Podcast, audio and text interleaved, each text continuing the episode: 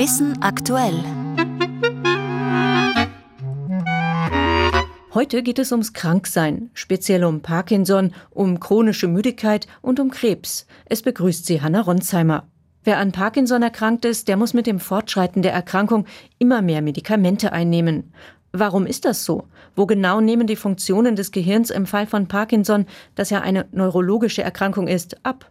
Eine neue Forschungsstudie hat sich des Kleinhirns angenommen. Thomas Micke berichtet. Das Kleinhirn galt lange als nicht besonders relevante Struktur für die Bestimmung des Parkinson-Syndroms. Dabei zeigt eine neue internationale Studie deutlich die Bedeutung des Kleinhirns für motorische und nicht motorische Parkinson-Symptome. 22 Forschungszentren in verschiedenen Staaten und rund 2500 Patienten mit und 1200 ohne Parkinson-Erkrankung waren daran beteiligt. Federführend arbeitete an der sogenannten Enigma-PD-Studie auch der Mailänder Polyklinikum forschende Neurologe Mario Rango. Unsere Studie zeigt deutlich, dass eine Gehirngegend im Kleinhirn, direkt bei der Substantia nigra, die für die Motorik des Körpers verantwortlich ist, zu Beginn einer Parkinson-Erkrankung etwas größer wird. Eine andere Gegend des Kleinhirns wird messbar kleiner mit dem Fortschreiten der Erkrankung.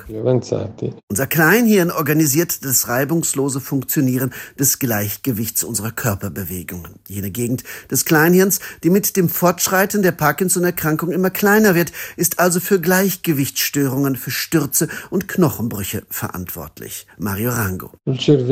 Zum Kleinhirn gab es bisher nur wenige wissenschaftliche Studien im Zusammenhang mit Parkinson. Dabei übt das Kleinhirn einen enormen Einfluss nicht nur auf das motorische Gleichgewicht aus, sondern auch auf kognitive kognitive und affektive Fähigkeiten sowie auf den Schlaf. Die Resultate der Enigma-PD-Studie zur Bedeutung des Kleinhirns scheinen zu erklären, warum im fortgeschrittenen Stadium einer Parkinson-Erkrankung Medikamente oftmals keine Linderung der Symptome mehr bringen. Das neue Wissen um die Veränderungen im Kleinhirn könnte, so die Autoren der in der Fachzeitschrift Movement Disorders veröffentlichten Studie, zur Entwicklung einer neuen Klasse von Medikamenten führen.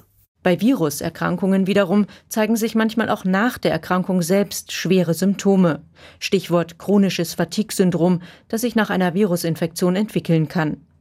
Bis zu 80.000 Menschen leiden in Österreich darunter. Diese Zahlen hat die Medizin-Uni Wien. Ab heute beschäftigt sich ein Symposium der Wiener Ärztekammer mit diesem Thema. Schon die Diagnose ist oft schwierig, sagt die Immunologin Eva Untersmeier-Elsenhuber von der Medizin-Uni Wien. Ich würde grundsätzlich sagen, dass, dass viele Patienten eben von Fatigue-Beschwerden berichten. Es ist genauso auch, dass die sogenannte Post-Exertional Malaise, die Krankheitsverschlechterung oder die Krankheitsbeschwerden nach Anstrengung bei vielen Patienten ähm, auftreten kann. Auch etwas, was viele Patienten berichten, ist orthostatische Dysregulation. Das heißt, dass Patienten, also dass die, die Regulation des Kreislaufs beim Aufrichten quasi nicht adäquat äh, funktioniert. Durch Blutungsstörungen, also dass Patienten berichten, dass äh, Extremitäten ganz kalt werden beispielsweise, äh, spielt eine große Rolle. Natürlich auch Atembeschwerden, also dass die Atmung, Kurzatmigkeit, dass die Atmung nicht mehr so gut funktioniert. Viele Betroffene berichten, dass sie von einem Experten zum nächsten gehen müssen und schwer jemanden finden, der ihnen helfen kann.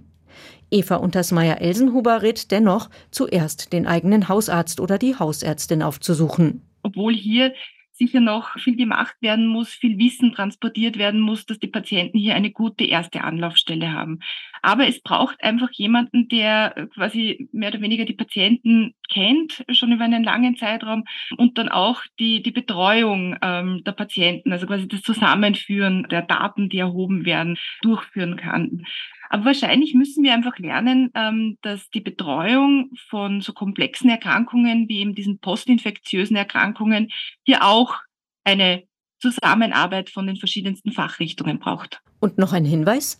Morgen laden die Medizin-Uni Wien und das AKH Wien zum Krebsvorsorgetag.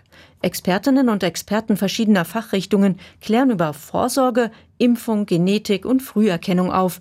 Man kann sich auch online zuschalten. Details finden Sie im Internet unter Cancer School Vienna.